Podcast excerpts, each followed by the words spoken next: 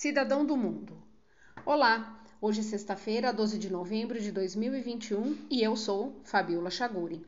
Esse é mais um podcast e você está convidado a contribuir com sugestões de pautas através do meu WhatsApp 11 98 942 2552 ou me acompanhar pelo Telegram.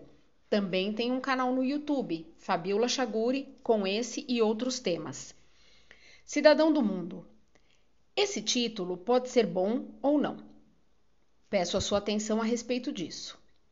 Quando você viaja a um país estrangeiro e se comporta muito bem, espera do estrangeiro o mesmo comportamento em seu país. Você não joga lixo no chão, respeita as leis locais, os costumes. Diferente do que vimos acontecer, por exemplo, com uma torcida que brigou dentro de um estádio de futebol. Foram presos e causaram um problema diplomático isso é péssimo para a imagem do país e do povo de origem, porque dá a impressão de que boa parte da população repete esse mesmo comportamento.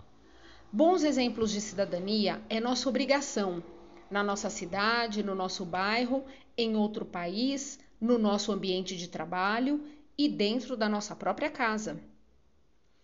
A reflexão serve para todas as circunstâncias. E a sua casa é o Brasil, nossa pátria. Uns podem pensar que é nacionalismo exacerbado, mas não se trata disso. Se trata apenas de proteger a nossa casa. E isso é natural. Primeiro a nossa casa, para depois a casa do vizinho.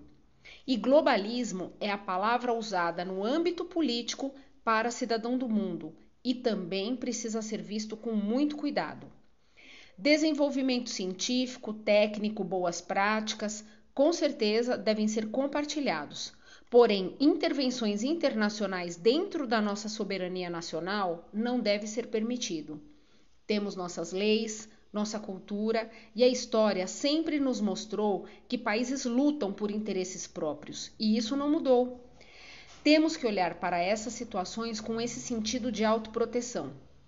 Muitos são lobos em peles de coelho. O que for bom, que venha. Você pode não concordar com o que eu digo, mas não pode dizer que eu estou mentindo. Um abraço e até o próximo.